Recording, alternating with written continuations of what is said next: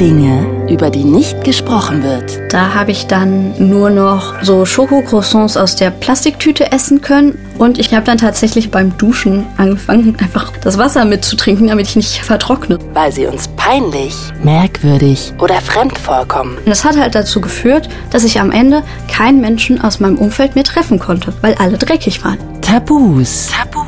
Und genau da, wo das Schweigen beginnt, fangen wir an zu reden. Eine Zwangsstörung zu behandeln ist zwar verdammt anstrengend und viel Arbeit, aber es lohnt sich einfach. Es lohnt sich so sehr.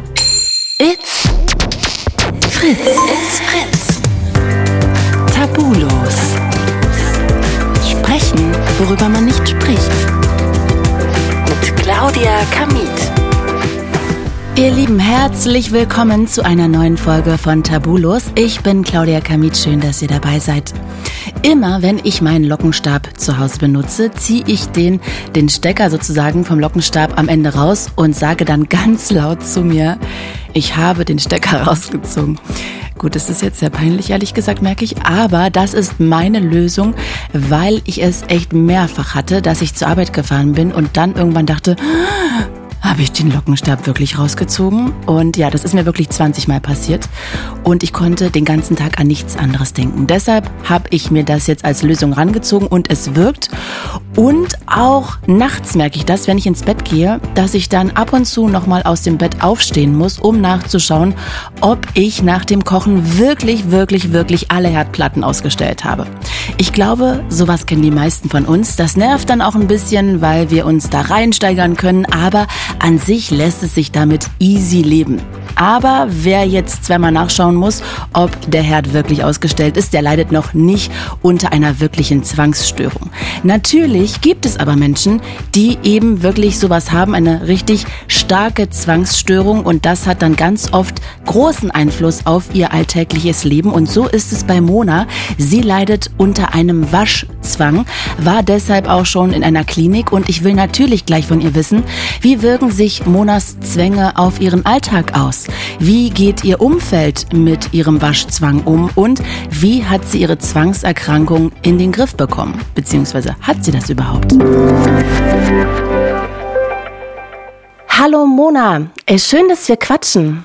Ich freue mich sehr. Sag mal, jetzt sehen wir uns ja heute nicht. Du sitzt in einem anderen Studio, aber wenn wir uns heute gesehen hätten, könntest du mir dann die Hand geben oder mich sogar vielleicht zur Verabschiedung umarmen? Ginge das? Ja, mittlerweile würde das super gehen. Ach, stark. Wie sehr würdest du denn trotzdem noch sagen, beeinflusst dein Zwang momentan deinen Alltag? Also mein Zwang so direkt beeinflusst meinen Alltag momentan tatsächlich gar nicht. Natürlich beeinflusst es meinen Alltag, dass ich die letzten fünf Jahre starke Zwänge hatte und deswegen halt so gesehen jetzt nochmal so ein bisschen gewisse Dinge von vorne aufbauen muss. Mhm. Was zum Beispiel? Ja, also ich habe damals wegen der Zwangsstörung mein Abitur abbrechen müssen und seitdem halt immer mal wieder irgendwie versucht, ehrenamtlich zu arbeiten oder ich habe auch eine Zeit lang Erste-Hilfe-Kurse gegeben und habe halt einen FSJ gemacht, aber nach einer gewissen Zeit war das halt einfach so viel Druck von außen zusammen mit meinen Zwängen, dass ich das halt nicht mehr leisten konnte. Und deswegen muss ich jetzt so gesehen wieder so ein bisschen für mich lernen, belastbarer zu werden und es ist tatsächlich auch ein bisschen komisch ohne Zwang, weil mhm. ähm, diese Gedanken, die kommen zwar immer noch auf, aber mittlerweile denke ich dann halt oft so, ja, das ist ein Zwangsgedanke und entscheide mich bewusst dafür oder dagegen, zu 99 Prozent dagegen, das auszuführen, tatsächlich. Ich habe aber ja ganz, ganz, ganz viel Zeit mit diesen Zwängen verbracht. Also ich habe so vor einem halben Jahr noch ungefähr den ganzen Tag lang mit Zwängen verbracht. Und wieso ist es jetzt komisch ohne Zwang? Ja, genau. Das ist jetzt irgendwie komisch auch, weil ich habe ganz viel Zeit mit dem Zwang verbracht. Und diese Zeit, die ich jetzt frei habe, muss ich ja irgendwie wieder füllen. Und da ich durch die Zwänge ganz viele Hobbys und Dinge, die ich gerne mache, aber halt auch schulische oder berufliche Dinge äh, beenden musste oder halt unterbrechen musste, habe ich erstmal gar nicht so viel gehabt, was ich in dieser Zeit tun konnte und musste da erstmal noch mal was für mich finden. Mm, okay, also quasi hast du jetzt quasi wirklich freie Zeit. Ich dachte, dass du wie so einen Freund verloren hast, quasi, so klang das am Anfang, irgendwie was Gewohntes. Aber eigentlich ist es eher, dass du jetzt sozusagen wieder dein Leben neu strukturieren kannst. Ja, es ist so ein bisschen für mich das Gefühl, als ob ich die ganze Zeit in einem Käfig gefangen gewesen wäre und mir dieser Käfig ganz, ganz viel verboten hat in meinem Leben. Und ich wollte immer gerne, aber ich wurde halt so gesehen von diesem Käfig von außen gestoppt und konnte nicht das machen, was ich wollte und konnte nicht wirklich ich sein. Und jetzt kann ich wieder ich sein, aber ich habe die letzten fünf Jahre sehr, sehr wenig Zeit mit mir verbracht und ganz viel Zeit mit dem Zwang und den Zwangsgedanken und den Zwangshandlungen. Und jetzt muss ich mich erstmal wieder so ein bisschen finden, habe ich das Gefühl. Mhm. Ja, total, total logisch. Lass uns doch wirklich direkt mal am Anfang bei dir anfangen. Wann hast du deinen Zwang das erste Mal gespürt? Ähm, das hat so in der 11. Klasse, in der Oberstufe angefangen, wo ich irgendwie auf Toilette gegangen bin und dann mir die Hände gewaschen habe. Und irgendwann habe ich angefangen, weil ich dann noch nicht zufrieden damit war, meine Hände öfter zu waschen und so richtig aufgefallen ist es mir tatsächlich, als meine Freunde mir dann angefangen haben zu sagen, dass meine Hände halt total schlimm aussehen und was denn los ist und warum ich so oft weg bin. Und ich habe halt, weil ich das irgendwie auch verheimlichen wollte, weil ich das für mich selber einfach auch noch gar nicht einordnen konnte, was da gerade so mit mir passiert, habe ich oft dann meine Hände gewaschen, bin rausgegangen, habe gewartet, bis der Schwung an Menschen, der das gesehen hat, raus war, bin wieder ins Mädchenklo gegangen, habe da weiter Hände gewaschen und das so die ganze Pause lang. Dass mich bloß niemand sieht, aber trotzdem meine Hände sauber sind. Hm, also schon wie so ein Suchtverhalten und das auch gleichzeitig überspielen zu wollen, weil das gleich mit Charme behaftet war. Ich kann verstehen, warum man von außen denkt, dass es auch so ein bisschen Richtung Sucht geht. Ich habe da auch mit meiner Therapeutin schon öfters drüber gesprochen, weil meine Schwester das auch oft so ähm, empfunden hat und ich aber nicht so das Gefühl hatte. Und tatsächlich sind wir zu dem Entschluss gekommen, dass man bei Süchten tendenziell eher etwas Positives dazu nimmt. Also man nimmt einen positiven Reiz dazu, mhm. indem man zum Beispiel irgendwas, was die Stimmung verbessert, zu sich nimmt. Mhm. Und bei Zwangsstörungen ist es aber eher so, man hat diesen negativen Anteil, man hat einfach diese panische Angst, dass zum Beispiel, wenn ich meine Hände nicht wasche, irgendwas passieren könnte, dass irgendjemand wegen mir zu Schaden kommen könnte und dass ich mein Leben lang nicht mehr glücklich werden kann. Und ich tue dann diese Handlung nicht, um mir etwas Positives vom Außen zu, zuzufügen, sondern ich mache das eher, um das Negative so ein bisschen von mir wegzuhalten, weil ich einfach Angst habe, dass sonst irgendjemand zu Schaden kommt. Also das heißt, du machst das eigentlich, du wäschst dich, um andere zu beschützen und auch dich selber zu beschützen. Ja, also ich habe ganz lange halt Angst gehabt, dass ich irgendwie dreckig bin und dass andere Menschen dann diesen Dreck von mir abbekommen könnten. Und es war noch nicht mal, dass ich irgendwie Angst hatte, dass jemand merkt, dass ich dreckig bin. Überhaupt nicht. Es war eher mein Problem. Ich habe das allen erzählt, so wie eklig ich doch bin, und niemand konnte das so sehen und akzeptieren. Und das hat mich in dieser ganz tiefen Phase von Zwangsstörung teilweise echt wahnsinnig gemacht, weil ich dachte, ihr müsst doch sehen, dass ich dreckig bin. Warum glaubt mir das denn keiner? Und ja, dann ähm, habe ich halt meine Hände gewaschen, mich geduscht, äh, übermäßig auch geputzt. Ich konnte irgendwann nicht mehr auf Toilette gehen, ohne danach das Bad zu putzen und so, weil ich halt Angst hatte, dass ich sonst irgendwie Schuld habe oder ja, ich mich irgendwie mein Leben lang schuldig fühlen muss, weil ich diese eine Handlung nicht gemacht habe. Ich habe jetzt gerade eine Million Fragen in meinem Kopf. Lass uns doch mal vorne anfangen. Für alle, die das nicht so richtig nachempfinden können, weil ich glaube, viele kennen das irgendwie im Sinne von, oh mein Gott, habe ich alle Herdplatten ausgemacht, ich muss nochmal zurück. Ich muss irgendwie jedes Mal, wenn ich runtergehe, doch nochmal hochgehen und gucken, ob ich den Herd ausgemacht habe. Aber bei dir ist es ja dann auch verbunden, wie du gerade erklärt hast, mit ansonsten passiert anderen was Schlimmes. Kannst du vielleicht uns mal erklären? Also sagen wir mal, du kommst aus dem Badezimmer oder damals, wir gehen jetzt, springen jetzt mal zurück zu deinem 16-jährigen Ich und du kommst aus dem Badezimmer und weißt, deine Hände sind eigentlich sauber. Was passiert dann, wenn du eigentlich wieder umkehren willst? Also was für Gedanken konkret kommen dir da? Kannst du uns da mal mitnehmen? Ja, also ich habe tatsächlich nicht so dann nach dem Bad das Gefühl gehabt, dass ich sauber bin. Das ist gar nicht erst entstanden. Also ich habe bei mir eher so das Problem, ich denke, ich habe irgendwie zum Beispiel, wenn ich auf Toilette gegangen bin, irgendwas falsch gemacht und ich bin vielleicht irgendwie mit Ausscheidungen in Kontakt gekommen und deswegen muss ich jetzt irgendwie meine Hände besonders gut waschen. Und dann habe ich zum Beispiel meine Hände gewaschen, aber dabei habe ich gemerkt, dass das Wasser gespritzt ist und ich habe drei Tropfen Wasser auf meine Kleidung bekommen. Dann habe ich meine Kleidung für dreckig gehalten, habe die ausgezogen. Dabei habe ich irgendwie die Stelle versehentlich berührt. Und dann habe ich gedacht, oh Gott, jetzt ist der Dreck ja an mir, auch wenn das über 10.000 Ecken gegangen ist und das natürlich nicht logisch ist. Mhm. Für mich war Übertragung einfach so ein unendliches Ding, was auch nicht weniger wird. Ähm, vom Verstand her war mir klar, dass irgendwann ist das letzte Atom auch nicht mehr teilbar, aber halt von der Angst her habe ich gedacht, aber was ist, wenn da doch noch was ist?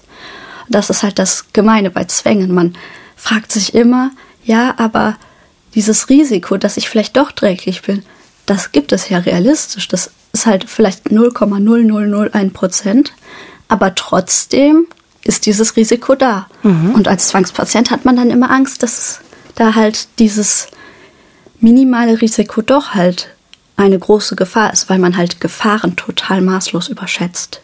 Und was wäre, du meintest ja, könnte was Schlimmes passieren, wenn du dich nicht nochmal wäscht und nochmal wäscht.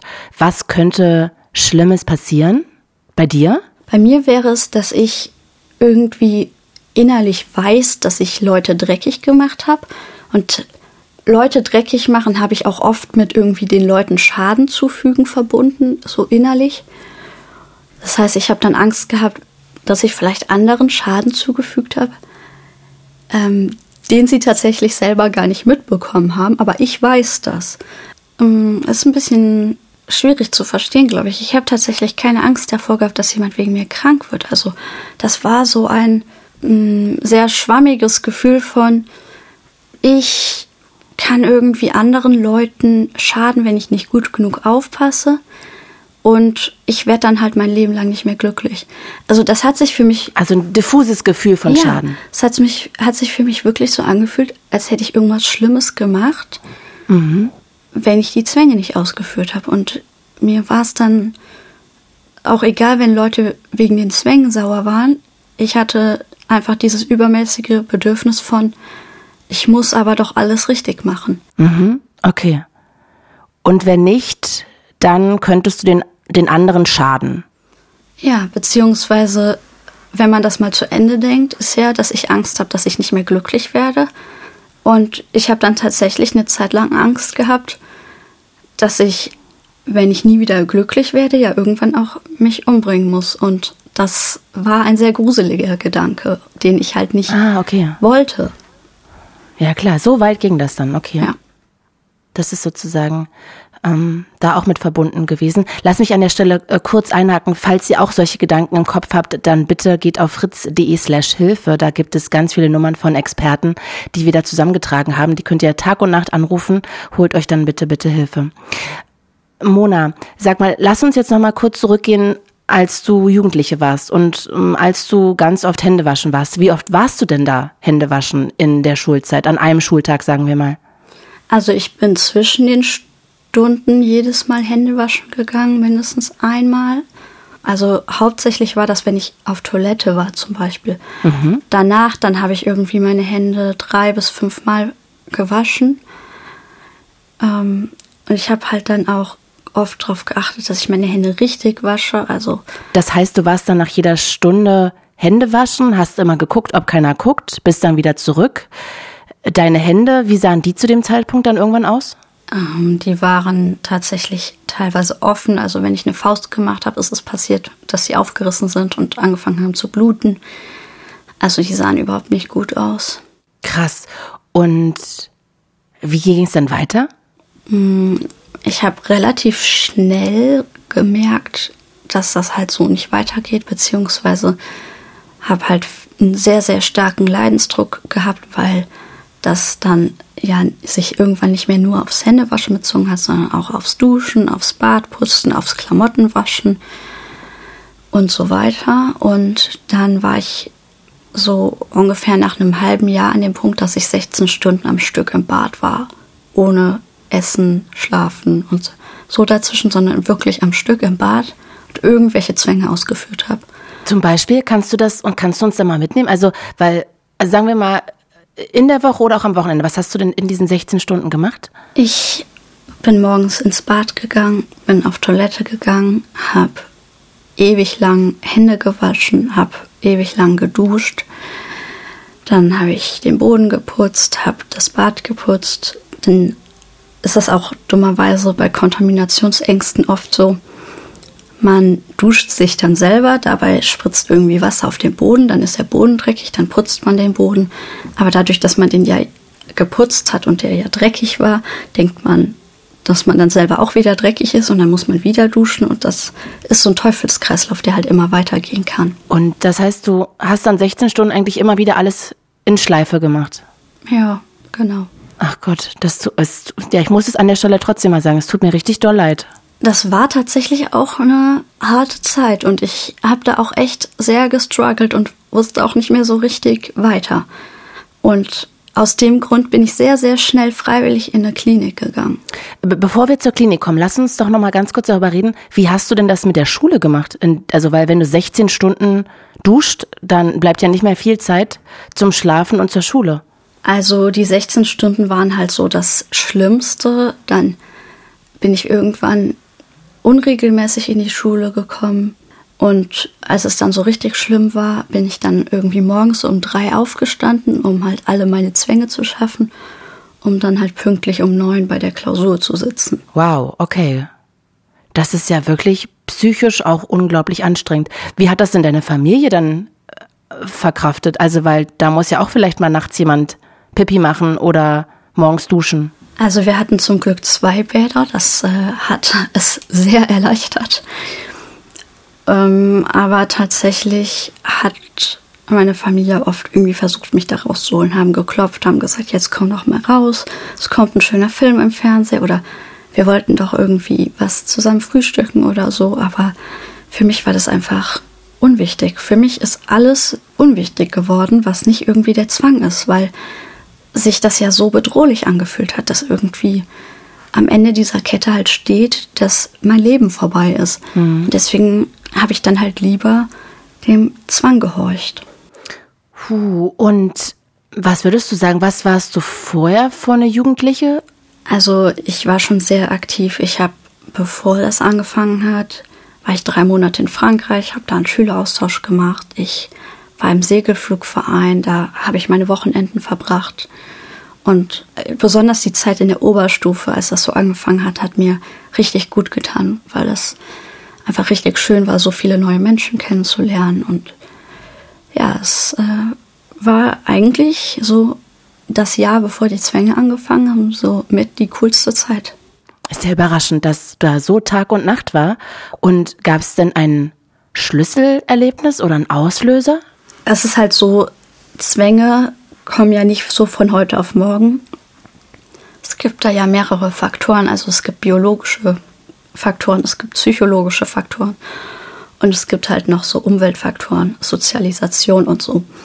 Und ich würde sagen, so der Tropfen, der das fast zum Überlaufen gebracht hat, war halt, nachdem sich meine Eltern getrennt haben, dass da halt ganz viel Stress war. Also nicht, dass jetzt irgendwie Trennung an sich mich so gestört hätte, aber es hat halt einfach sehr lange gedauert, bis ich das alles wusste. Mir wurde da nicht viel erzählt. Ich musste das so alles auf eigene Faust rausfinden und das war halt schon sehr anstrengend. Was genau musstest du rausfinden, dass sie sich trennen oder? Also ich war, wie gesagt, ja vorher drei Monate in Frankreich, als ich abgeholt wurde vom Flughafen, mhm. habe ich irgendwie so das Gefühl gehabt, da stimmt was nicht.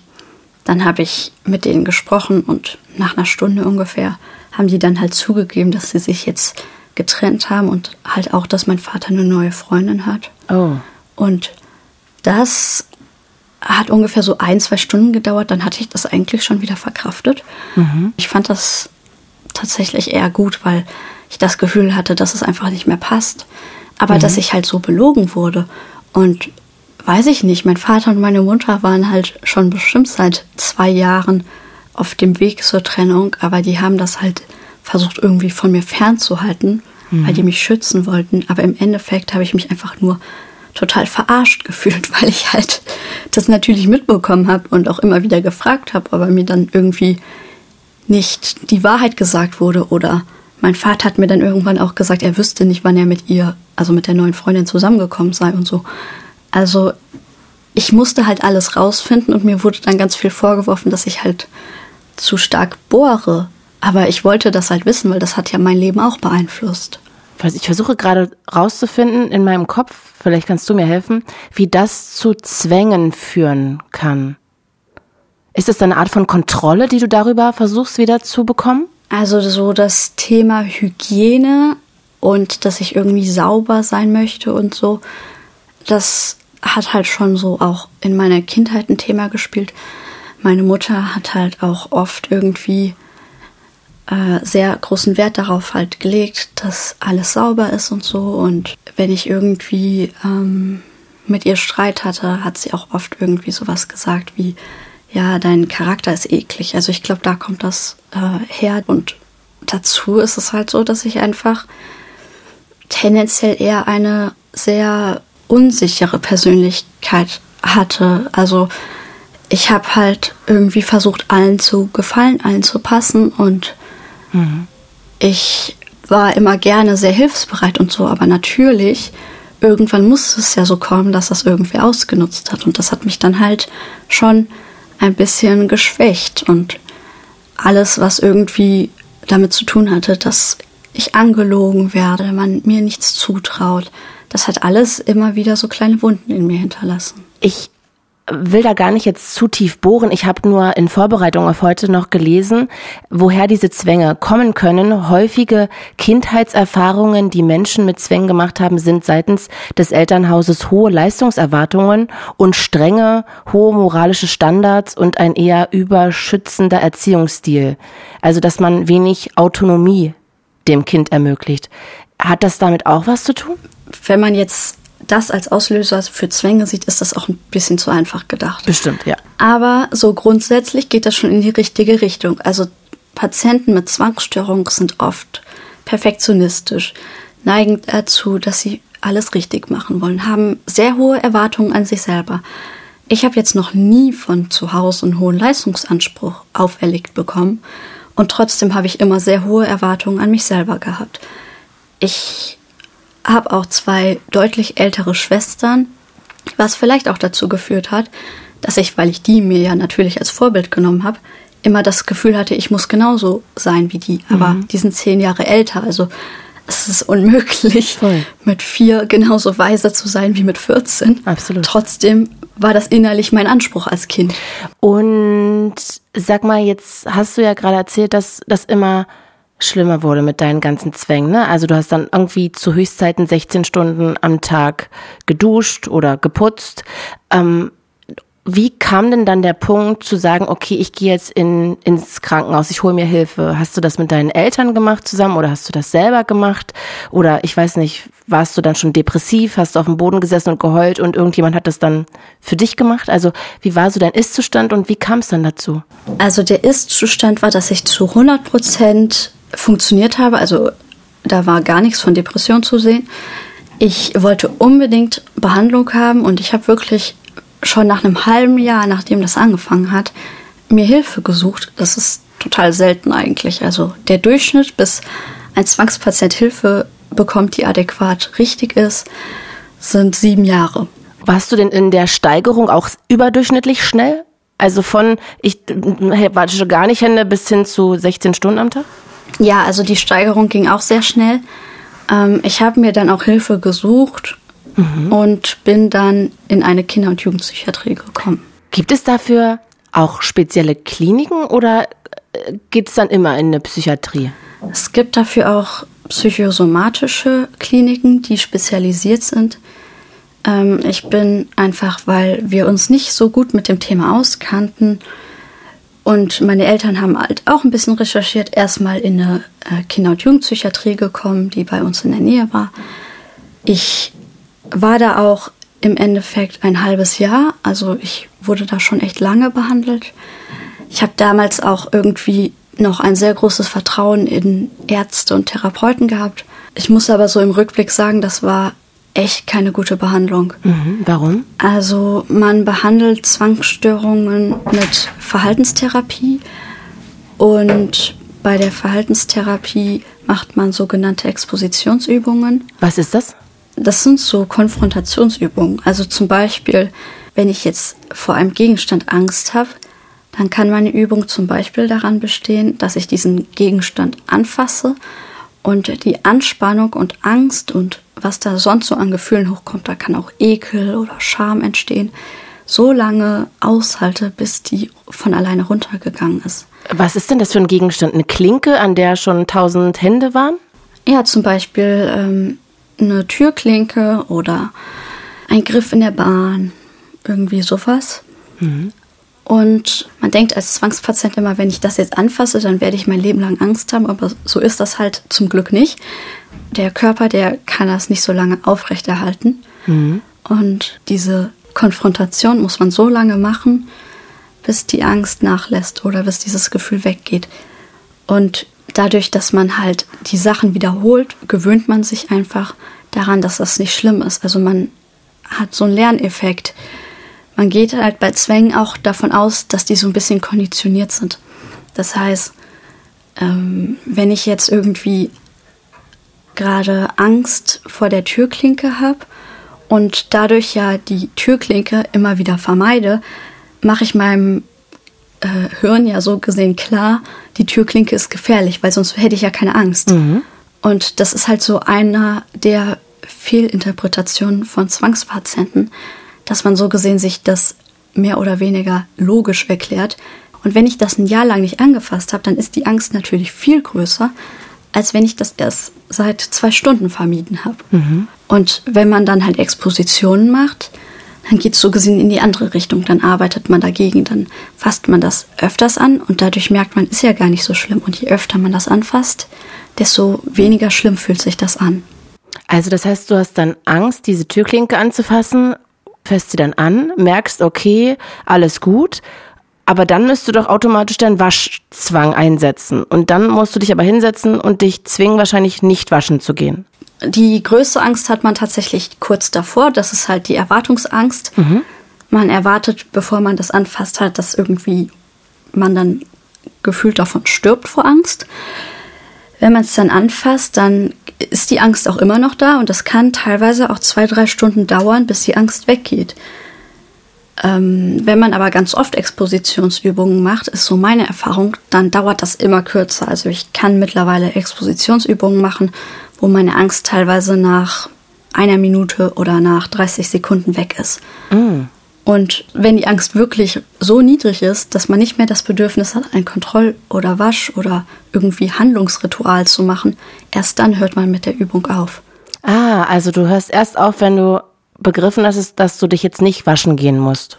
Ja, also natürlich kommt der Zwang auch gerne nochmal um die Ecke und sagt so, ja, äh, aber du musst jetzt doch duschen. Also man macht sich so gesehen einen Plan. Ich möchte dieses äh, Kleidungsstück, diesen Gegenstand, je nachdem, was das ist, anfassen. Und wenn ich das angefasst habe, dann halte ich das so gesehen bei mir. Ich ziehe zum Beispiel das T-Shirt, vor dem ich Angst habe, an. Oder letztens habe ich eine Uhr angefasst, vor der ich richtig starke Angst hatte. Und das war tatsächlich jetzt meine letzte Expo, in der Therapiezeit in der Klinik. Mhm. Ähm, das war die 100% Expo, also das Schlimmste, was mir eingefallen ist. Und diese Uhr trage ich heute zum Beispiel auch. Uh, herzlichen Glückwunsch. Dankeschön. Wow, okay. Ja, dann lass uns doch chronologisch weitermachen. Also, das heißt, du warst dann in der Psychiatrie für ein halbes Jahr und sagst aber, da bist du nicht so wirklich gut behandelt worden. Also, die haben sich, glaube ich, schon viel Mühe gegeben, aber es gab dann auch so Aktionen wie, dass die Nachtschwester mir nachts um zwei gesagt hat, ach ja, du hast das Bedürfnis, das und das zu desinfizieren. Okay, ja, hier kriegst du Handschuhe und das Desinfektionsmittel. Mhm. Dann habe ich halt die Aufgabe so mehr oder weniger bekommen, alle Stühle abzuwischen. Okay. mit der Begründung, du willst es ja eh machen und sonst müsste ich es machen, so kann ich mir Arbeit sparen. Wow. Also, das war wahrscheinlich sehr Hilflosigkeit geschuldet, aber trotzdem auch ziemlich unverschämt, wenn man das so überlegt.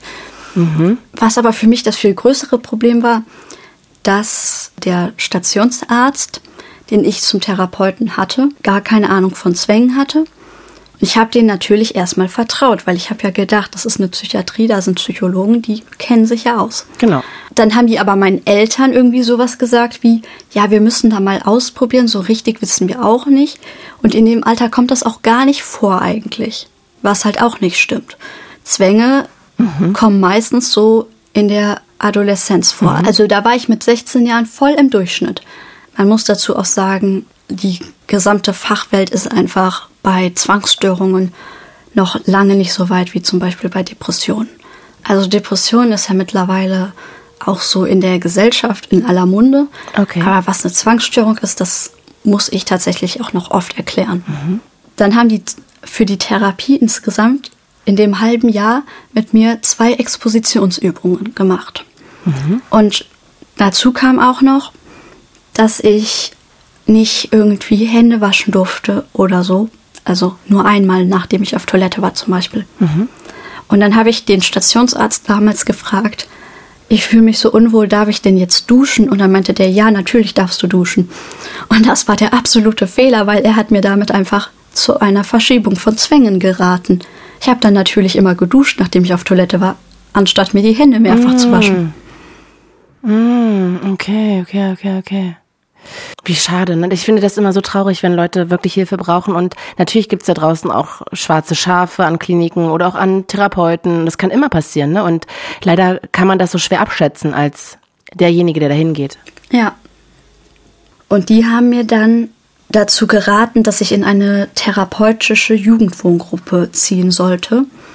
Einfach weil natürlich diese extremen Zwangshandlungen auch zu Hause zu Konflikten geführt haben und ich habe damals gedacht, eine therapeutische Jugendwohngruppe bedeutet halt, dass da zumindest im Ansatz irgendwie Therapie mit drin steckt. Mhm. Deswegen habe ich dann meine Eltern gebeten, dass ich da hinziehen kann und meine Eltern fanden das halt okay und dann bin ich da hingezogen.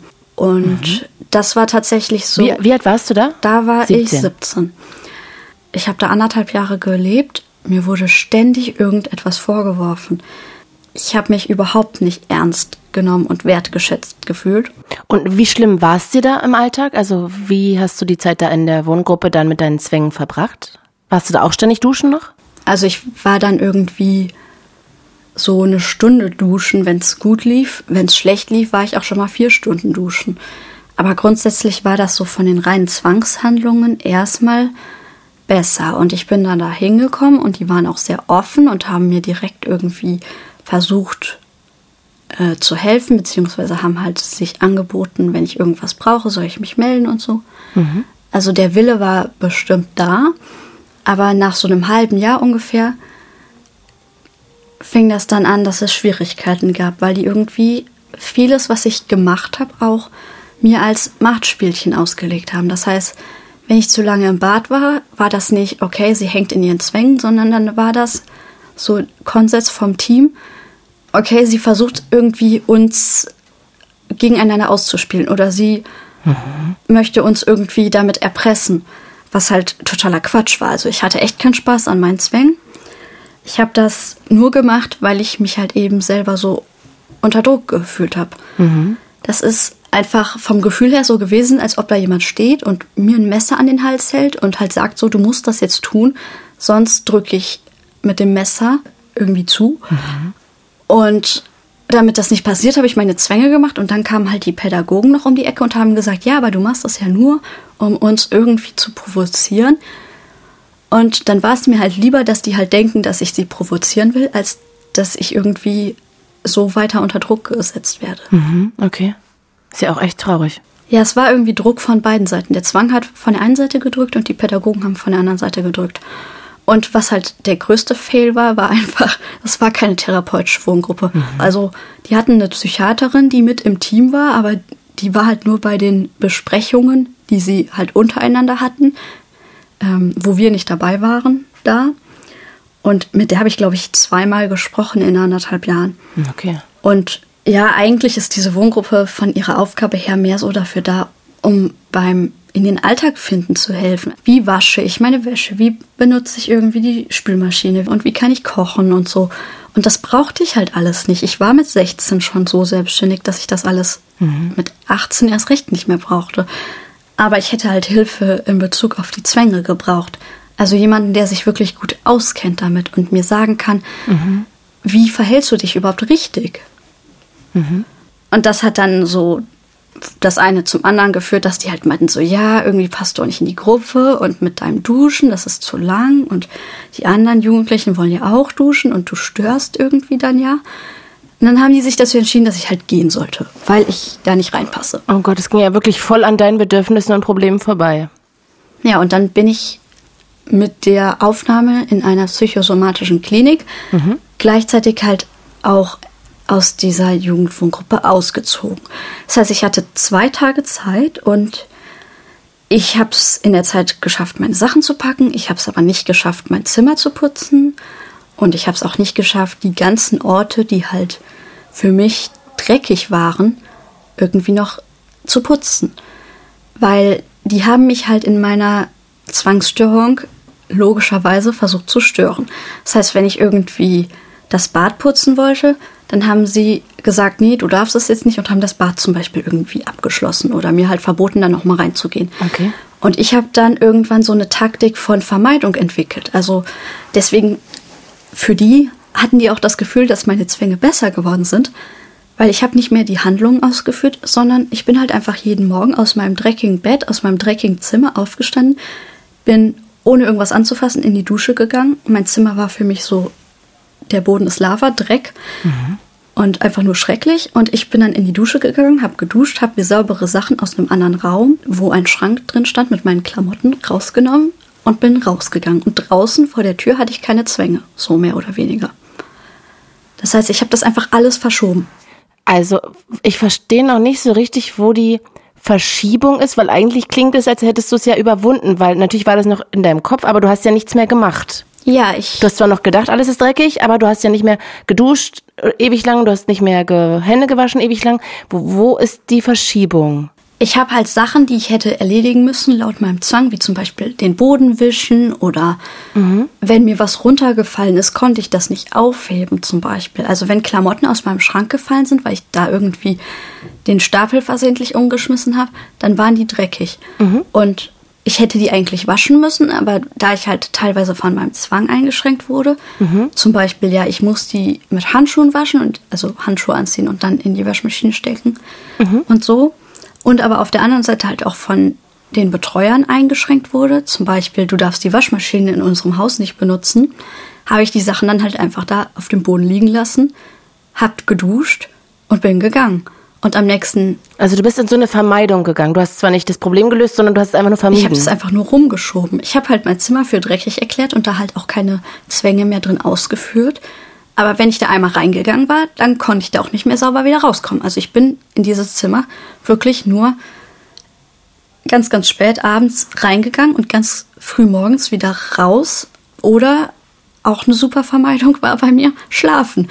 Ich habe dann irgendwie ganz, ganz lange geschlafen weil immer wenn ich aufgewacht bin, wusste ich, jetzt warten erstmal vier Stunden Zwänge auf mich. Ich verstehe, dein Zimmer war kontaminiert. Du hast dann lange geschlafen, aber wenn du jetzt sagst, vier Stunden Zwänge, momentan klingt es ja so, es war zwar alles dreckig, aber du gehst in die Vermeidung, machst nichts einfach sauber, du gehst deinen Zwängen nicht nach, ja. Das ist natürlich dann noch nicht gelöst, dieser Zwang, aber immerhin gehst du dem nicht nach und gehst dann ins Bad, machst es auch nicht sauber, der Boden ist auch wieder lavadreckig, gehst dann duschen, wahrscheinlich direkt in deine Hausschuhe rein, ziehst dich aus einem sauberen Kleiderschrank an und gehst dann sofort raus. Es klingt erstmal ja wie eine Lösung, aber ist es ja wahrscheinlich nicht, weil das doch in deinem Kopf noch nach wie vor alles taktiert, ne? Wenn ich alles immer sauber gehalten hätte, dann hätte ich einfach nicht das Problem gehabt, dass ich dann vier Stunden lang Zwänge machen muss und duschen muss, ewig, weil Davor habe ich relativ normal geduscht, ah, okay, weil verstehe. ich halt alles sauber machen konnte. Und dann habe ich halt angefangen, wieder länger zu duschen. Ah ja, okay, jetzt habe ich es kapiert. musste dann halt gefühlt jedes Haar einzeln duschen, mhm. weil ich ja aus dem total dreckigen, Verstehe. für mich absolut ekligen Zimmer gekommen bin. Und dazu kam alles, was irgendwie auf den Boden gefallen ist, war für mich kontaminiert. Entweder in die Wäsche oder wegschmeißen. Ich habe da zwei Handys in dieser Wohngruppe weggeschmissen einfach und einen Computer, weil das für mich kontaminiert war. Okay, krass. Krass. Und dann bist du da ausgezogen, hast du gesagt. Hals über Kopf. Genau, ich bin da ausgezogen, Hals über Kopf. Ich konnte zwar irgendwie die Sachen, die ich für sauber gehalten habe, rausnehmen, aber ich hatte noch einige Sachen, die ich für dreckig gehalten habe dort. Mhm. Und ich konnte nicht putzen.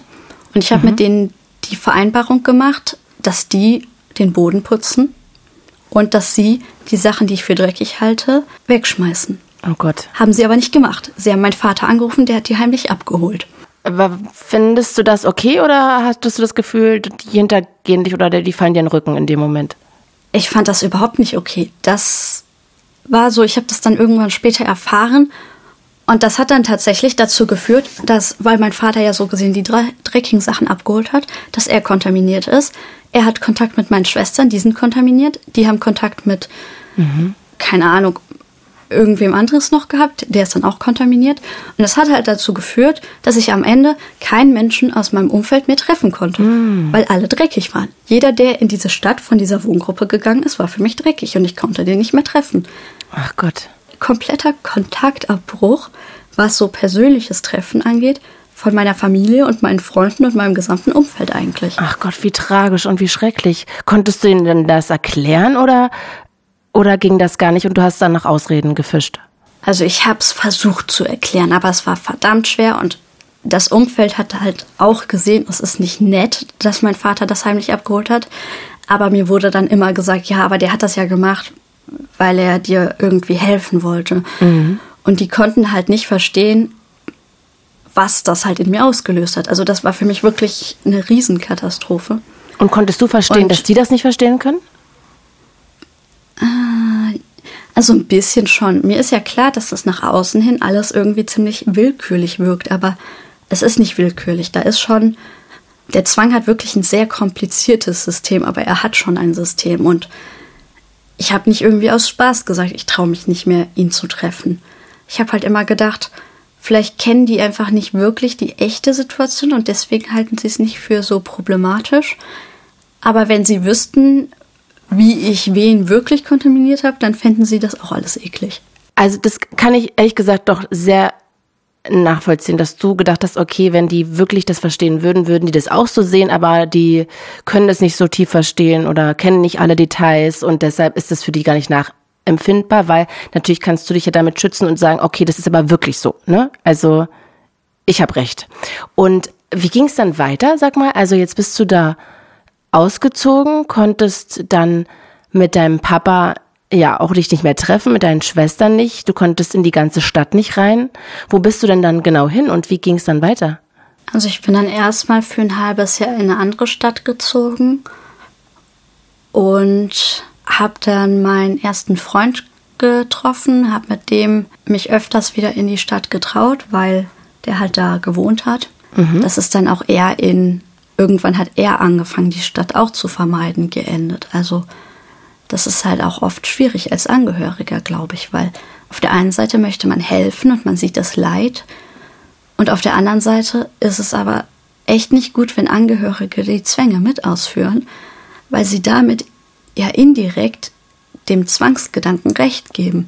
Wenn ich jetzt mm. denke, keine Ahnung, äh, Bananen sind giftig und da voll drin hänge und meine ganzen Angehörigen keine Bananen mehr essen, weil sie halt denken, dann geht's mir schlecht, dann bestätigt das ja meine Meinung total. Mhm. Und so ist das halt bei Zwängen auch. Okay, also würdest du dir von allen Angehörigen, die zuhören, wünschen, dass sie einfach normal weitermachen und gerade nicht stoppen? Ähm, das jetzt so rabiat tatsächlich nicht, weil man ist als Zwangspatient in sehr, sehr starken emotionalen Drucksituationen. Und man muss da so ein bisschen die Balance zwischen, wie geht es dem Zwangspatienten gerade und aber ich möchte dir auch zeigen, was realistisch ist, machen. Mhm. Ähm, ich habe irgendwann angefangen, meinen Angehörigen zu sagen, dass sie bitte, wenn ich etwas auf jeden Fall brauche, um irgendwie sie zu treffen, dass sie dann das auch erstmal noch, wenn ich in der Therapie noch nicht so weit bin, das machen sollen, aber dass sie ihren Unmut darüber auch sagen sollen, dass sie sagen sollen, ich mache das jetzt für deinen Zwang, ich mache das nicht, weil ich das für richtig halte. Kannst du mal ein Beispiel geben? Was, was sollten die machen, damit du sie treffen konntest? Zum Beispiel habe ich irgendwie, ich wollte, ich habe es dann irgendwann doch wieder geschafft, meinen Vater zu treffen, habe ich dem dann gesagt, er muss aber frische Schuhe anziehen, die er noch nicht angehabt hat, woanders, oder frisch gewaschene Schuhe. Mhm. Ähm, eine Zeit lang hat auch, weil ich einfach meinen Haustürschlüssel nicht anfassen konnte, mein Freund meine Haustür immer aufgeschlossen. Auf der einen Seite braucht man manchmal diese Hilfestellung noch, weil man darf auch nicht vergessen, die Zwänge sind für uns halt das einzige Mögliche gerade in dieser Situation, wie wir unsere Emotionen regulieren können. Und wir kriegen das einfach nicht mit gesunden Strategien hin, sonst hätten wir ja keine Zwänge.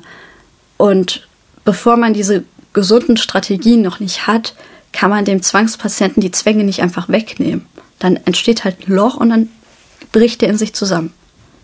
Kannst du das mal kurz erklären, was du damit meinst mit Emotionen regulieren?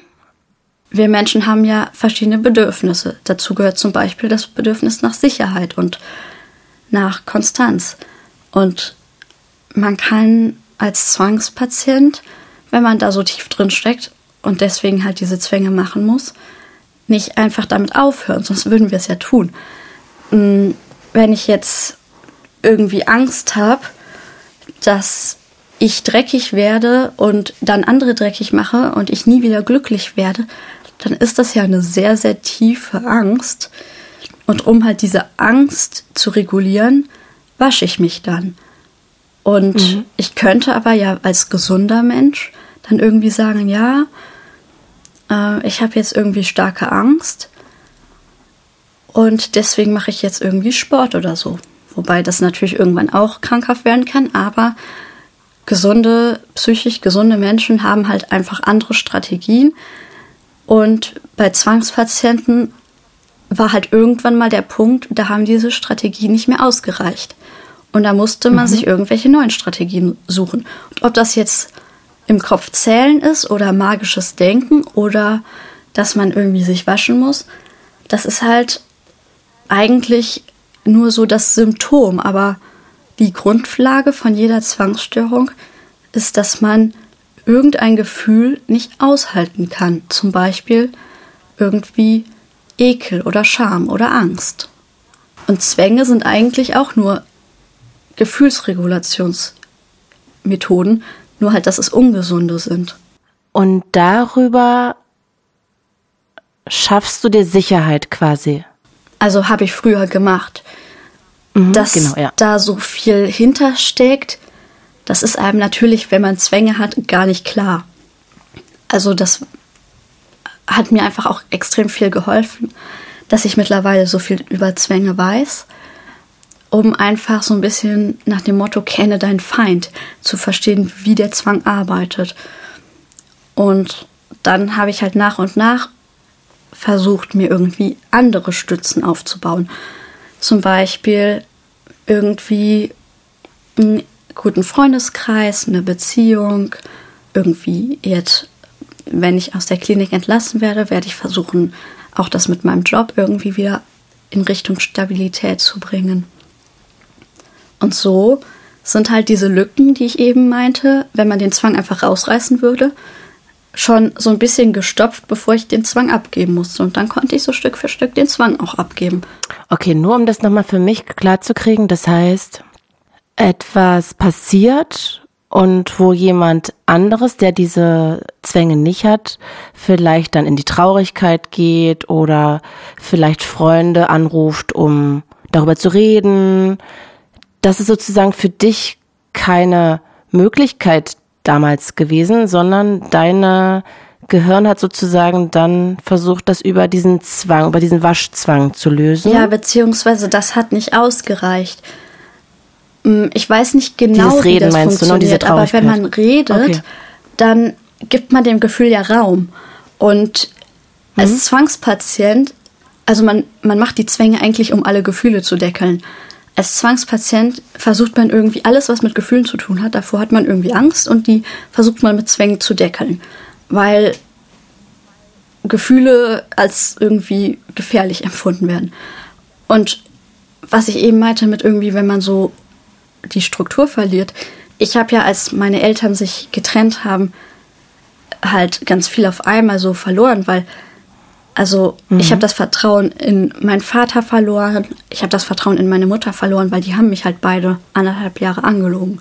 Ich habe das Vertrauen in meine Schwestern verloren, obwohl die das erst nach mir erfahren haben. Trotzdem habe ich mich irgendwie hintergangen gefühlt, weil die haben im Nachhinein auch sowas gesagt wie, ja, wir haben das die ganze Zeit gesehen und wir fanden das immer ganz traurig, dass du in so einem grauen, tristen Umfeld aufwächst. Und da habe ich irgendwie den Wunsch gehabt, ja, ihr hättet mir das irgendwie mal mitteilen können. Auf der anderen Seite mhm. sehe ich jetzt auch, man kann einem zehnjährigen Kind nicht sagen, ja, du bist in einem ungesunden Familienumfeld, mach mal was, ne? Deswegen, ich kann auch verstehen, dass die da nicht anders gehandelt haben. Aber Absolut, ich war ja, Aber ich verstehe trotzdem deinen Gedanken. Ich war so enttäuscht, ich war einfach mhm. von allen enttäuscht. Ich war sogar teilweise von Freunden enttäuscht, denen ich nichts von der Trennung erzählt habe, weil sie nicht gemerkt haben, dass es mir schlecht geht.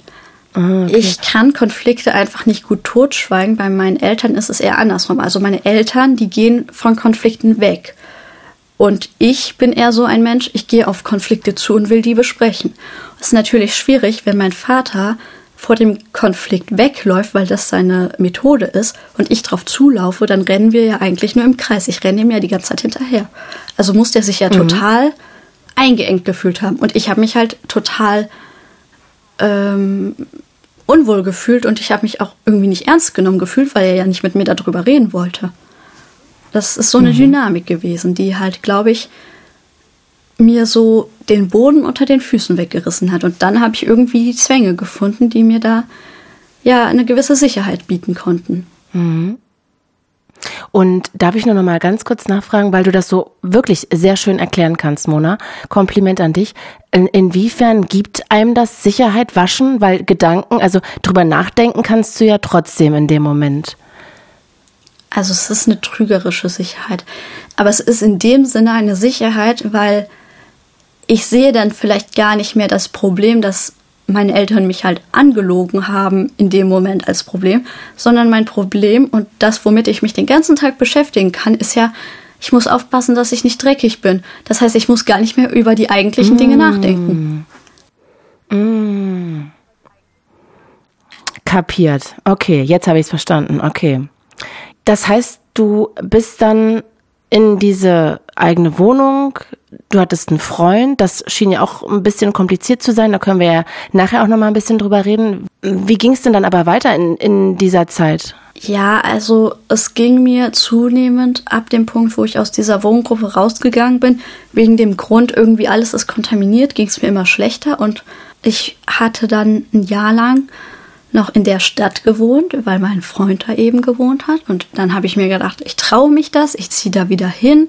Dann kann ich mich ja auch dagegen wehren und kann Übungen machen. Nur mit dem Arbeiten gehen zusammen habe ich das einfach nicht mehr unter einen Hut bekommen. Ich habe das dann nicht mehr geschafft, meine Zwänge zu unterlassen. Zudem war dann ja auch noch Corona und ich habe erste Hilfekurse gegeben. Das heißt, mein halber Tag bestand aus, ich mache irgendwelche Puppen oder Matten oder Stühle oder Tische sauber mit Desinfektionstüchern, weil das die Vorgaben sind. Mhm. Okay, das heißt ja dein Zwang eigentlich wieder befeuert. Ja, schon. Äh, auch so Kontakteinschränkungen und so haben meinen Zwang total befeuert. Dass alle auf einmal angefangen haben, sich zu desinfizieren und so. Ja, weil wenn das dann jemand nicht gemacht hat, dann war das für mich schwierig. Sag mal, konntest du denn deinen Alltag überhaupt so richtig ähm, ausfüllen? Also weil du ja vom FSJ redest und du ja anscheinend die Schule dann auch nebenbei beendet hast noch. Also nee, ich habe die Schule nicht beendet. Ich habe mein Abi mit 16 abgebrochen und dann gar nichts mehr gemacht, außer drei Monate von diesem FSJ. Also das war halt, als ich frisch aus einer Klinik kam, ich war sehr gestärkt und dann habe ich mir gedacht, ja, jetzt ziehe ich wieder in die Stadt, wo die Wohngruppe ist, weil ich möchte mich ja meinem Problem stellen. Mhm. Das war aber einfach ein bisschen viel, weil ich halt acht Stunden auf der Arbeit war, dann noch irgendwie zwei Stunden zusätzlich noch Zwänge. Dann bin ich um sieben Uhr abends zurückgekommen, bin irgendwie noch duschen gegangen, und ja, dann ins Bett und wieder aufgestanden für die Arbeit. Und dann haben sich die Zwänge halt wieder so ihren Weg gebahnt. Mhm. Und dann bin ich tatsächlich nochmal mehr oder weniger aufgrund der Zwänge umgezogen in eine andere Stadt, weil ich dachte, wenn ich erstmal ein bisschen zur Ruhe komme, weil ich einfach nicht mehr so im Epizentrum von meinen Zwängen hocke, dann wird es einfacher. Aber das hat die dann noch mehr verstärkt. Also ähm, als du dann da in dieser Wohnung alleine gewohnt hast, dann ging es anscheinend ja richtig bergab. Magst du mal erzählen, wie dieser Zeitraum war, bevor du dich dann jetzt das zweite Mal entschlossen hast, in der Klinik zu gehen? Ich konnte dann in meinem Umfeld fast nichts mehr machen. Also ich konnte halt wieder meine Familie und Freunde nicht mehr treffen. Ähm, ich konnte in der neuen Stadt dann am Anfang noch einkaufen gehen und auch noch ein bisschen arbeiten gehen, aber das hat dann auch schnell nachgelassen. Und am Ende war ich dann an dem Punkt, dass ich so, als ich noch so ungefähr einen Monat auf die Klinik warten musste, mhm. ähm, da habe ich dann an dem Punkt nur noch so Schokocroissants aus der Plastiktüte essen können, ohne sie zu berühren. Also so gesehen eingepackt und dann aufmachen direkt in den Mund. Und ich konnte auch sehr schlecht trinken. Also ich konnte keinen Wasserhahn aus meiner Wohnung mehr benutzen. Ich habe dann tatsächlich, weil ich ja irgendwas trinken musste, dann beim Duschen angefangen, einfach das Wasser mitzutrinken, damit ich nicht halt äh, irgendwie vertrockne so. Und das war eine sehr harte Zeit. Und wieso konntest du dann plötzlich in der anderen Stadt nichts mehr essen? Ich hatte halt Angst, dass es irgendwie mit der Wohngruppe verseucht ist. Also ich habe halt wegen diesen emotionalen Problemen mit der Wohngruppe und zusätzlich der Zwangsstörung, was sich irgendwie ineinander verknotet hat und Zwänge sind ja um Emotionen zu deckeln gut, halt sehr starke Zwänge auf die Wohngruppe bezogen entwickelt. Und dann hatte ich halt bei allem, was irgendwie damit Kontakt hatte, Angst.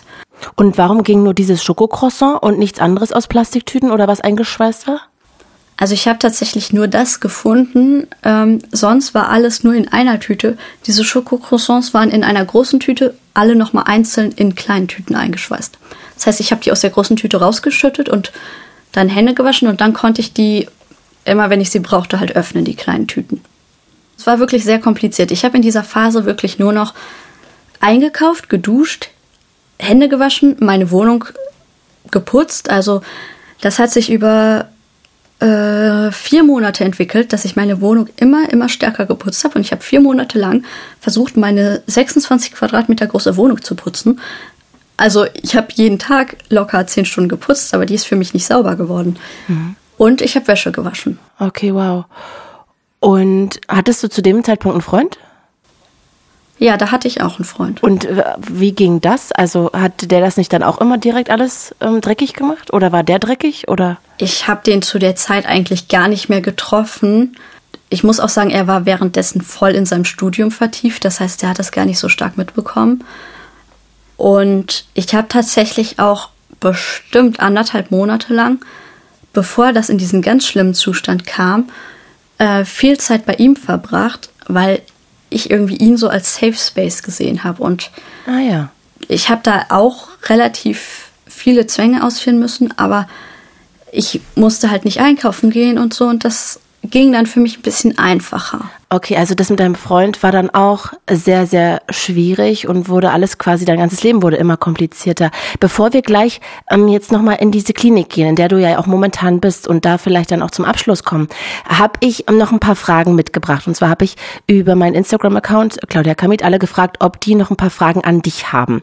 Und jetzt bist du natürlich keine Medizinerin, aber vielleicht kannst du ja trotzdem zum Beispiel zu dieser Frage von Jule was sagen, die wissen wollte, was ist, wenn du in dem Moment dem Zwang nicht nachgehen kannst. Das hast du ja schon so ein bisschen angerissen. Das heißt, du versuchst dann, das dann einfach auszuhalten.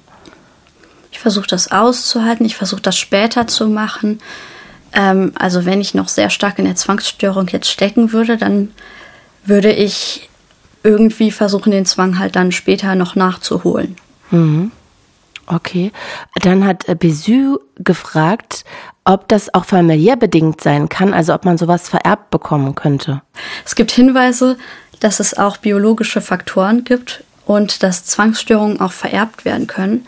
Vor allen Dingen sieht man das, weil man sich oft, wenn man die Eltern und die Kinder oder auch Großeltern und Kinder anguckt, mhm. merkt, dass die Kinder nicht unbedingt die gleichen Themen haben. Das heißt, wenn ich ein Kind kriegen würde und das würde jetzt einen Kontrollzwang entwickeln, dann deutet das ja eher darauf hin, dass das nichts mit der Sozialisation oder mit meiner Erziehung zu tun hat, mhm. sondern wirklich mit den biologischen Faktoren. Mhm. Okay, sehr, sehr interessant. Mm, die nächste Frage habe ich mehrfach bekommen. Ich denke, die hast du auch schon eigentlich weitgehend beantwortet, aber vielleicht möchtest du noch was hinzufügen, weil zum Beispiel Julia oder auch Sebastian haben gefragt, ob du Verhaltenstipps hast, damit auch sie ihren Zwängen nicht mehr nachgehen. Ich glaube, das ist alles im kleinen Rahmen, aber vielleicht hast du ja trotzdem auch einen Tipp dafür. Ja, auf jeden Fall. Also wenn man den Leidensdruck verspürt, so schnell wie möglich sich adäquate Therapie suchen. Also adäquate Therapie ist ein Verhaltenstherapeut, eine Verhaltenstherapeutin, die sich auch schon mit Zwängen beschäftigt hat, also die sich auch mit kognitiver Verhaltenstherapie bei Zwangsstörungen auskennt. Mhm. Ähm, Josi Ray wollte wissen, mit welchen Gedanken du an der Verbesserung deines Zwangs arbeitest. Gibt es da spezielle Gedanken? Ja, also ich habe ganz oft daran gedacht, was möchte ich? Also ich habe auch mal eine Liste geschrieben, was möchte der Zwang und was möchte ich. Und der Zwang wollte ganz schön viel und ich habe dann überlegt, was davon möchte ich als Mensch. Und dem versuche ich so ein bisschen eher nachzugehen. Also mhm. nicht nur, was kann ich gegen den Zwang tun, sondern auch ganz viel, was kann ich für mich tun. Mhm. Guter Tipp, finde ich. Sehr, sehr guter Tipp. Dann hat Hänsel auch eine, wie ich finde, sehr schöne Frage. Und zwar ähm, möchte er wissen, welche Kommentare du bekommst, die eigentlich niemand hören möchte. Also ich denke, er spielt auf sowas an wie bei Depressionen nach dem Motto, ach, dein Leben ist doch toll, du kannst doch eigentlich glücklich sein. Wieso bist du denn traurig? Sowas. Also in der Wohngruppenzeit durfte ich ja eben nicht die Waschmaschine von denen benutzen. Das heißt, ich bin in den Waschsalon gegangen und habe mit äh, Gummihandschuhen meine Wäsche nur angefasst und da wurde mir dann auch öfters mal sowas gesagt wie, hey, warum hast du Handschuhe an? Und irgendwann wurde mir das zu blöd mit den Ausreden, dann habe ich einfach gesagt, weil ich einen Waschzwang habe. Und dann haben die Leute immer gesagt, ja, dann äh, kannst du ja meine Wäsche direkt mitwaschen, kannst ja mal vorbeikommen. Also ich habe oft so Aufforderungen zum ähm, Zweck, putz doch mal bei mir oder wasch doch mal meine Klamotten bekommen. Die Leute denken, glaube ich, oft, dass es mir Spaß macht, weil sie nicht wissen, was mhm. eine Zwangsstörung bedeutet. So. Voll unsensibel. Ein bisschen, ja. okay, ja, also äh, sehr gutes Beispiel, finde ich. Mm, dann lass uns doch jetzt wirklich noch quasi ins Jetzt springen. Also du bist, glaube ich, jetzt seit fünf Monaten wieder in Behandlung und dieses Mal läuft es ja anscheinend besser. Was läuft besser? Ich bin vor ungefähr sechs Monaten in die Psychiatrie gekommen und diese Station, auf die ich gekommen bin, die hat den Schwerpunkt Depression, Psychose und Zwangsstörungen. Das heißt, die Therapeutin vor allen Dingen hat sich in Vorbereitung für diese Station viel mit Zwängen auseinandergesetzt. Mhm. Und das war halt mein Riesenglück, dass ich da die Chance bekommen habe, wirklich an meinen Zwängen zu arbeiten. Das hat sich erstmal sogar nochmal verschlechtert, als ich da war. Ich konnte dann auf der Station auch nichts mehr anfassen. Und ich habe dann irgendwie im Stehen nur gegessen, weil ich mich nicht hinsetzen konnte und so. Aber so nach mhm. und nach ging es mir besser. Also als ich da angekommen bin, hatte ich wirklich eine sehr, sehr schwere Zwangsstörung und eine sehr starke Depression. Und das ist so Stück für Stück weggegangen. Ich habe dann auch angefangen, nochmal neue Medikamente zu nehmen. Man nimmt bei Zwängen hauptsächlich SSRIs, so heißen die. Also das sind ähm, Antidepressiva, nur bei Zwangsstörungen nimmt man die eben in der teilweise Höchstdosis oder sehr hohen Dosis auf jeden Fall. Und dazu habe ich dann halt ganz viele Expositionsübungen gemacht. Also meine erste Übung habe ich mit der Therapeutin gemacht und dann habe ich einfach in Eigeninitiative beschlossen, jeden Mittwoch hatte ich keine Therapien, dass ich jeden Mittwoch, Samstag und Sonntag in die Stadt fahre, vor der ich Angst habe und da Stück für Stück die Sachen, die mir Angst machen, halt konfrontiere. Mutig. Ja, ich habe einfach gesagt, ich möchte gesund werden. Ich möchte nicht wieder so eine Behandlung machen, wo ich irgendwie nach sechs Wochen entlassen werde mit dem Gefühl, ja irgendwie, es geht wieder einigermaßen, ich kann es jetzt weiter aushalten, sondern ich habe wirklich den Wunsch geäußert, so weit behandelt zu werden, dass ich wirklich stabil in eine ambulante Therapie gehen kann, und es auch schaffe, zu Hause die Expositionsübungen selber fortzuführen. Und deswegen war ich da jetzt auch sechs Monate und ich werde jetzt auch nächste, übernächste Woche entlassen wahrscheinlich. Toll. Zum Ende hin ist es halt so geworden, dass ich einfach wieder mehr ich sein konnte. Ich habe von dieser Therapeutin nicht nur so gesehen Unterstützung erfahren im Sinne von, dass ich meine Expos mache, sondern die hat auch mit mir überlegt, was steckt dahinter, was ist die Funktion vom Zwang und was kann mir helfen. Und ich wurde in dieser Klinik auch einfach total als Mensch wertgeschätzt. Ich fand das total bewundernswert. Ich habe vor diesem Podcast in der Visite kurz angerissen, dass ich das halt vorhabe zu machen und dass ich da irgendwie noch ziemlich aufgeregt bin. Mhm. Und das gesamte Team, also der Oberarzt, die Therapeutin und die Ärztin haben gesagt, wow, höre ich mir an. Und das hat mir einfach nur gezeigt, wie sehr ich da auch als Mensch einfach gesehen werde. Das hat mir extrem geholfen Toll. und halt einfach, weil ich mittlerweile eigentlich das Know-how habe, um Zwänge zu behandeln, zusammen mit dem ich weiß, dass ich das therapeutische Team hinter mir habe. Wenn irgendwas nicht klappt, kann ich mit denen sprechen und so habe ich einfach ganz, ganz viel Mut entwickeln können, um mich dem zu stellen. Toll. Das scheint ja dann wirklich eine unglaublich tolle Klinik und ganz fähige Ärzte zu sein, ne? die sich da wirklich reinarbeiten wollen und den Mensch sehen und dich sehen und ja, also wirklich sehr bewundernswert. Auch was du da an Leistung geschafft hast, muss ich sagen.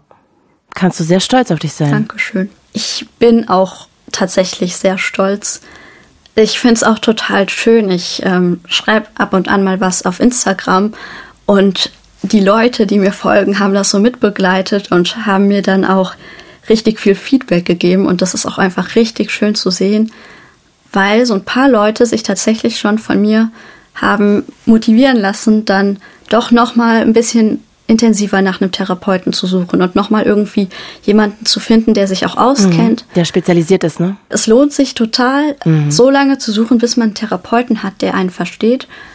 Eine Zwangsstörung zu behandeln ist zwar verdammt anstrengend und viel Arbeit, ist so ein bisschen wie so ein Marathonlaufen bei jeder Expo. Man ist danach auch total kaputt. Aber es lohnt sich einfach. Es lohnt sich ja, so ich. sehr.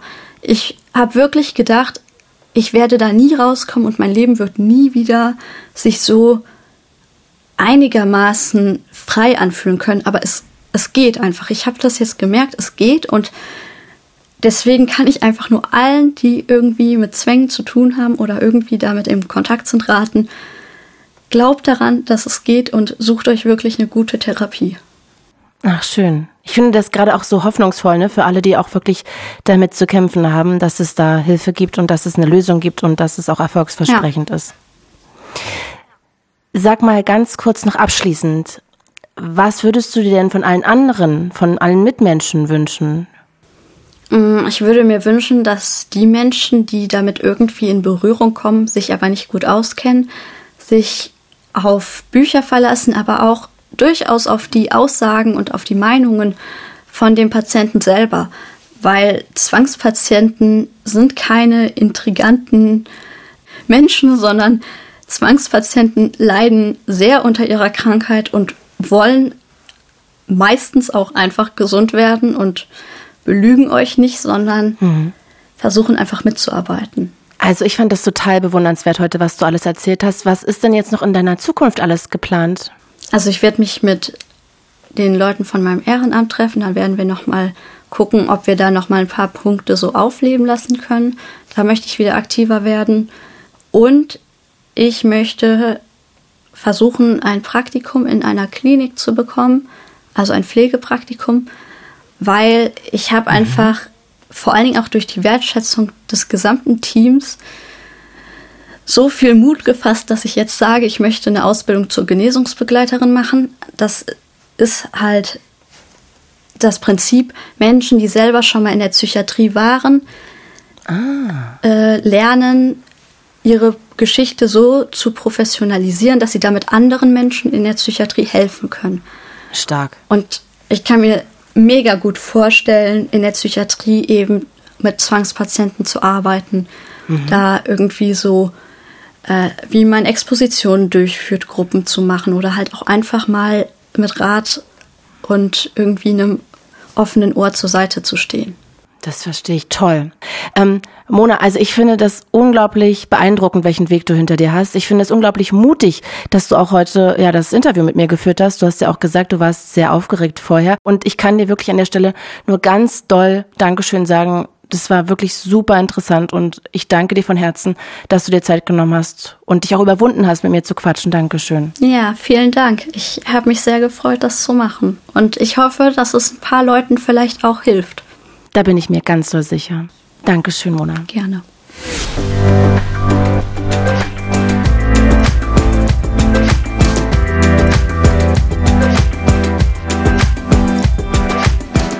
Ich bedanke mich auch bei meiner Redakteurin Franziska Schmalbach und an der Stelle noch kurz eine Bitte, wenn ihr den Podcast Tabulos hier mögt, liebt, dann empfehlt ihn doch gerne weiter. Ich habe echt so Bock drauf, noch viele Staffeln weiterzumachen, also würde mich sehr freuen und bewertet ihn auch gerne bei Spotify. Danke fürs Zuhören. Ich bin Claudia Kamit und das war Tabulos. Fritz ist eine Produktion des RBB.